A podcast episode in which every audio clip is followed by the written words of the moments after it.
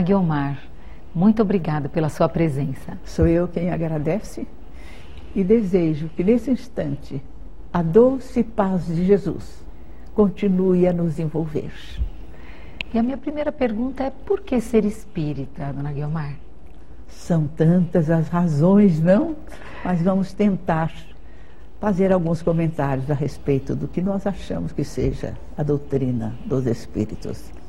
Para mim, ela é uma vigorosa esperança nos dias que passam, porque ela caminha de mãos dadas com a ciência. Sim. E à medida em que a ciência vai decifrando os enigmas do ser humano, mais se fortalece os postulados nos quais a doutrina se assenta. A doutrina espírita é, sem dúvida alguma, um processo iluminativo que permite ao homem ter uma visão mais ampla da vida em todas as dimensões.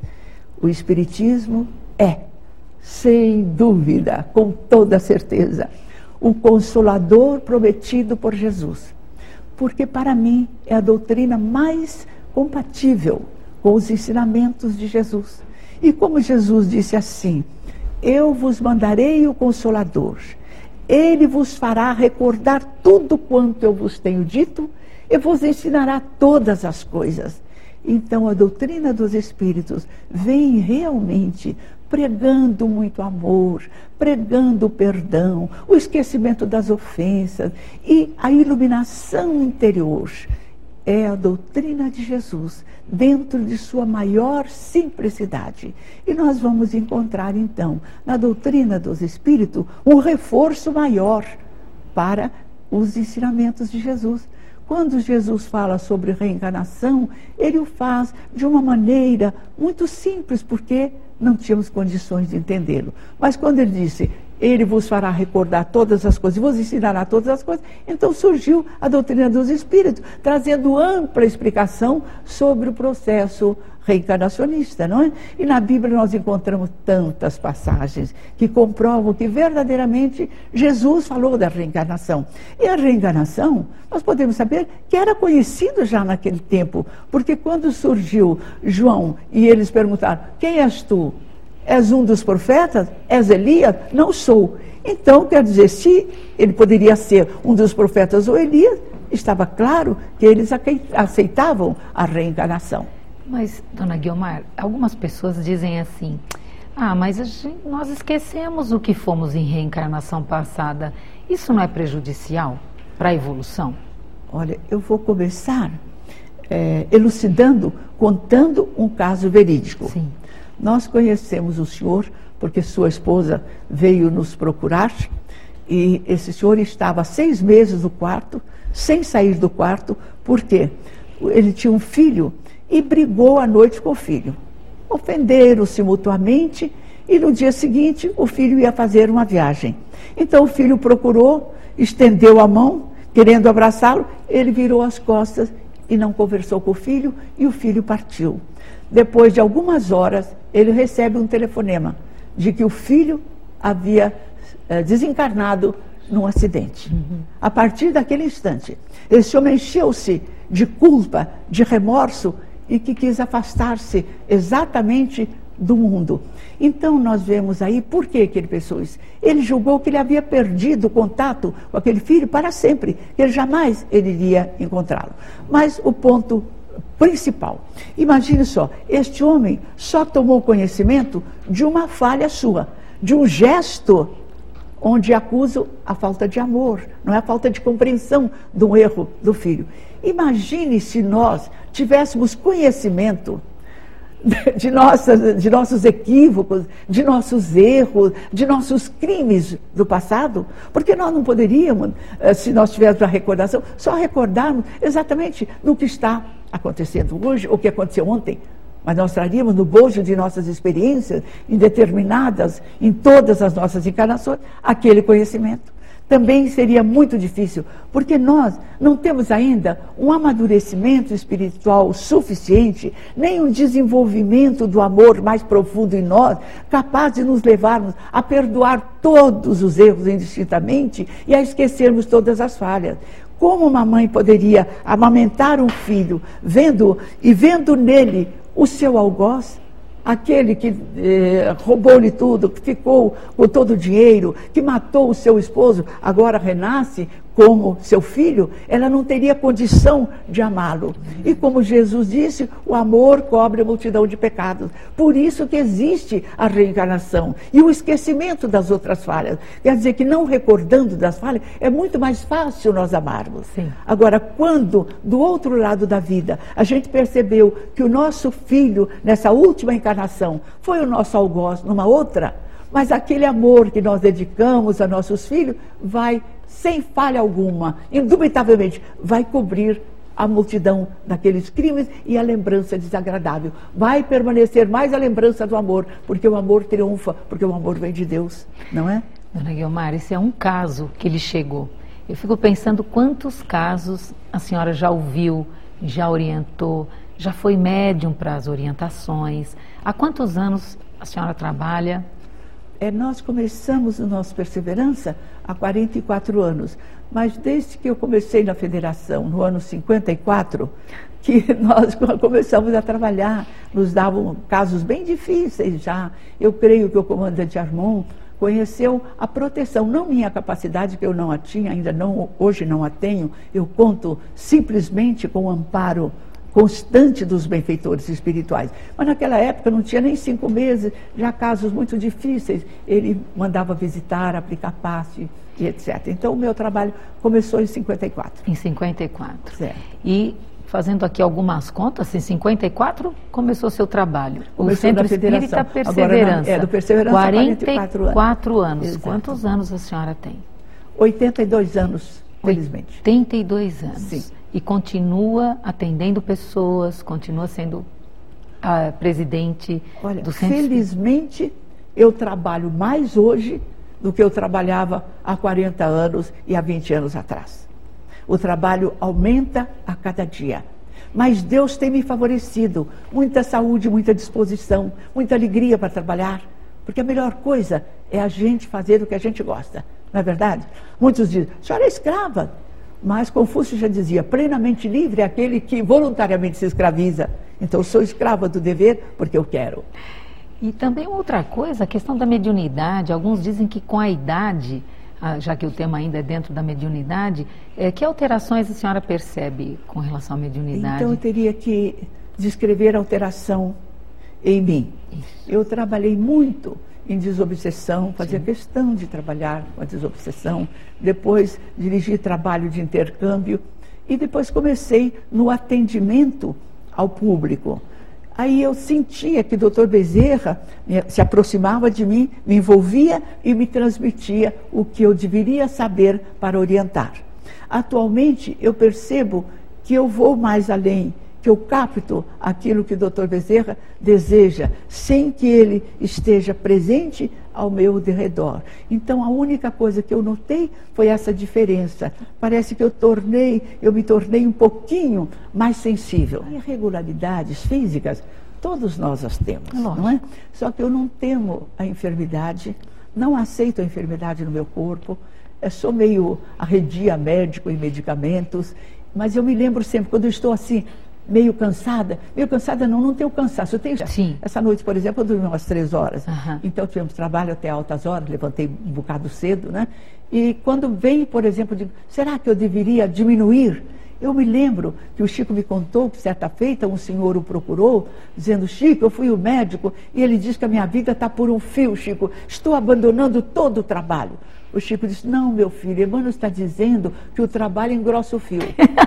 Então, como eu quero engrossar o fio da minha vida, eu estou trabalhando cada vez mais com a mesma disposição, a mesma alegria. Falando no Chico, como foi o seu contato com ele, dona Guilmar? Olha, o meu contato, eu sempre, ainda ontem falei para uma neta, que eu agradeço muito a Deus a possibilidade de ter tido um convívio muito íntimo com o Chico, ter desfrutado muito da sua sabedoria, da sua cultura, do seu exemplo, porque conheci o Chico assim, fui chegando a primeira vez, não, não conhecia ninguém, ele parou assim, falou, Guilmar, eu estou vendo a luz de Bezerra em seus olhos. Eu não sabia ainda que seria Bezerra que iria me dirigia. Ainda não tinha o centro. Depois da conversa, ele falou, olha... Isso você... antes do Perseverança, então? Ah, antes... Ah, o, o Perseverança nasceu porque Chico mandou. Estou brincando com ele, falei, Chico, por que, que você me jogou nessa vida, Chico? Para quem não sabe, não Chico falou... Xavier, médium em Uberaba, né? Porque é. nós falamos aqui, parece que todos conhecem. Então, Exatamente. Você está falando de Chico Xavier, Chico você foi Xavier. um dia lá Para em Uberaba. Mim, foi um dos maiores médiums. Mas o que mais me impressionou sempre, a grande cultura de Chico Xavier. Quem o conhecia julgava que ele era simplesmente portador do conhecimento, da sabedoria, da cultura dos espíritos que o assistiam. Não. Chico Xavier era um autodidática. Ele conhecia tudo, tudo. Só que a sua humildade dele não deixava sempre se pronunciar à altura do seu conhecimento. Ele lançava, por exemplo, um assunto. Se alguém não adiantasse aquele assunto, ele parava por ali para não dizer, eu não quero demonstrar o que eu sei. A gente conversava muito sobre a civilização incas, que eu gostava muito, ele também, então nós dialogávamos muito sobre isso. Tanto que o mês passado eu estive lá em Vilcabamba, eu fui lá saber por que, que as pessoas viviam muito, muitos anos, que viviam mais de 100 anos Sim. trabalhando de boi. Sim. Eu fui ver se havia algum componente espiritual. É a alimentação, é o tipo de vida e o ar. O, o clima lá é sempre o mesmo da manhã à noite e não tem variações. Aqui o tempo varia, muitas vezes a gente contrai um resfriado, antibióticos desde criança, então vai, vamos enfraquecendo os nossos órgãos, hum. não é? Hum. de defesa principalmente. Então eu cheguei a essa conclusão. Então eu percebi que Chico Xavier era culto, era rico em sabedoria, uma das criaturas mais sábias, talvez a mais sábia do mundo, e a mais humilde. É verdade. Agora, ele tinha aquela mediunidade que ninguém pode. Muitas vezes ele estava lá, eu estava aqui pensando, ele tinha um canteiro assim em casa de amor perfeito, que era dedicado a ele. E eu pensei um dia, entrando, olhei assim, olhando ali, pensando no Chico, eu falei assim: Oh meu Deus, se o Chico estivesse lá dia 18, eu iria a Uberaba. No dia seguinte eu recebi um telegrama. No dia 18 estarei em Pedro Leopoldo. Mas a partir do dia 22, esperamos a ele captava com facilidade o pensamento. A longas distâncias. A longa distância. E a senhora falou que foi ele que lhe orientou para. Foi ele, porque então, quando disse, a primeira vez que nós fomos lá, ah. naquela peregrinação, eu lhe disse, Chico, olha, eu não tenho tempo em casa de fazer nada. Da manhã à noite vem pessoas pedindo passe, orientação, sabem que eu vou à federação, então eles me procuram.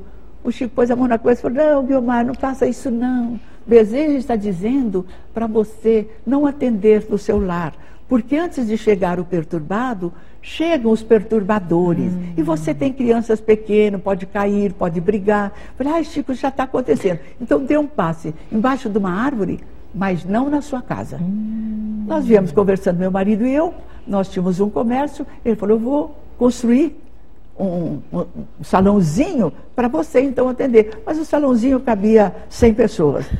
Ali nós conversamos, depois de seis meses o pessoal ficava do lado de fora. Nossa. Foi assim que começou exatamente o nosso trabalho, sempre sob a orientação de Chico, sempre. Ele nos orientava. Eu ia lá todos os meses. E comecei ah. a ir, porque na segunda vez que eu fui lá, ele falou, Guilmar, se você tiver que comprar um vestido todos os meses, não compra não, Guilmar, vem me ver. Ah, ah o que ele pediu, imagina. Eu ia todos os meses, algumas vezes, duas, três vezes por mês. Quando ele ficava meio doentinho, Eurípides telefonava, falava, Guilmar, Chico está te esperando. Ele estava na cama e ficava sentado assim, quietinho, daqui a pouco ele ficava bem. A troca de amor e energia, não é? Nós trocamos energia. E quando o amor é exatamente a força mestra, parece que este amor se transforma em energia, em força, não é? Porque eu vejo que eu cubro aquela minha multidão lá com o meu amor, eu não tenho nada para lhes oferecer. Ela nos contou aqui do contato com o Chico, que foi ele que deu a orientação para que ela abrisse o espaço para atender as pessoas que a procuravam na casa dela. Isso e... é muito importante. É. Ele deu toda a orientação, como deveria funcionar. Uma coisa que eu achei muito interessante, ele falou, Guilmar, você vai então ter o seu centro, mas veja bem, não coloque na diretoria mais do que três elementos. É, e é sempre pessoas. bom que na hora de uma decisão certa, um esteja viajando, o outro esteja com febre. e seja só uma cabeça que mande. Olha só. Peguei aquilo. Não é? E, até, e hoje quantos são os frequentadores da, nós, do nós centro? temos uma média de 5 mil frequentadores em cada reunião. Então, são 20 mil frequentadores por semana. Mas, de vez em quando, aos domingos, nós já tivemos 7.800 pessoas. numa Então- só reunião. Então, aquela semente plantada pelo Chico aí no seu coração deu todos esses frutos. É, mas nós não queríamos, nem Chico nem eu. Quando ele falou para eu abrir o centro, eu falei, Chico, mas eu não quero crescer. Ele falou para mim, não cresce não, Guiomar. Certo. Mas depois ele mesmo mandava muita gente me procurar. Então parece que a gente já estava antevendo. É a necessidade que é muito grande, não é? E É a por que você percebe essa necessidade tão grande? Quais são as razões, os motivos, Guiomar? Nosso mundo está em conflito. Isso. Nós percebemos que a violência campeia, a insegurança medra. Então vem aquela insegurança junto com aquela insegurança, a, a violência, e a vi- violência também vice-versa. Nós não estamos muito tranquilos, não estamos muito serenos. E eu sempre penso que essa falta de serenidade e segurança nossa, nós temos uma percentagem de culpa, porque nós estamos hoje colhendo o tributo de nossa omissão de ontem. Raras pessoas se preocupam com a filha do vizinho, com os, com os pobres. Nós só queremos para nós. Então, queremos a melhor faculdade para o nosso filho, a melhor alimentação. Mas muitas vezes nós o cobrimos com tudo o que podemos, mas a violência muitas vezes ceifa a vida de jovens que vão para a faculdade e não voltam mais, não é? Então nós estamos colhendo o fruto de nossa omissão. E também percebemos que os tempos são chegados em que a pessoa tem que acordar, não é verdade? O mundo está numa grande transição, porque esse mundo precisa deixar de ser um mundo de provação para ser um mundo de regeneração. Mas para isso, todos nós temos que trabalhar agora. E qual é a sua visão desse mundo de provas para aqueles que não conhecem o Espiritismo, esse termo da doutrina que é a transformação, a transição de um mundo de provas e expiações para um mundo de regeneração? Fala um pouco sobre a sua ótica desse, desses a dois minha mundos. ótica é que esta transformação, muito embora tenha começado hoje, não vai ser rápido que nós vamos ter um mundo de regeneração. Porque, para mim, há necessidade de virem milhões e milhões e milhões de espíritos. E nós estamos notando que as crianças estão renascendo já mais preparadas, Sim. crianças com mais inteligência e também com mais amor. Há crianças pequeninas que elas querem que o pai, em vez de comprar um presente para ela, compre para o pobre. E principalmente no Nordeste, como nós sabemos que lá há muita pobreza, as crianças de nossas creches, duas, duas mil e poucas crianças, todas elas cooperam. Elas querem cooperar. Então, Que são espíritos que- já parece que predestinados, preparados para virem colaborar para que essa transformação seja o mais breve possível. Mas para isso, os lares também têm que se preparar, porque eu acho que a falta de religiosidade dentro dos lares. É uma das razões que dificulta essa transformação do nosso mundo, porque sem aquele referencial religioso, dificilmente a criança hoje, quando, a vida material convida a cena sob mil formas de prazer efêmero, é fácil para ela seguir esses caminhos. Mas quando há aquele referencial religioso, da criança orar, da criança reconhecer que há um Deus e que Ele nos ouve, nós não estamos a só, mas que Ele também pesquisa a nossa vida e vai anotar os nossos erros. Eu acho que está faltando ainda, para que essa transformação opere, uma, um evangelho dentro do lar. O- os pais pensarem um pouco mais nos filhos, no crescimento espiritual de seus filhos.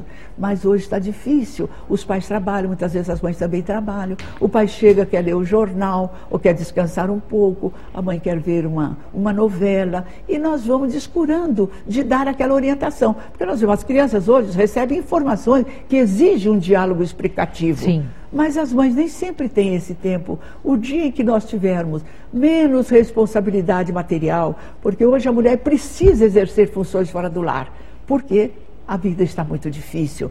Talvez haja recursos em que esta remodelação no lar e dos filhos venham trazer exatamente a transformação do mundo. E que creches são essas, dona Guilmar, ligadas ao Perseverança? É, são as creches também Perseverança.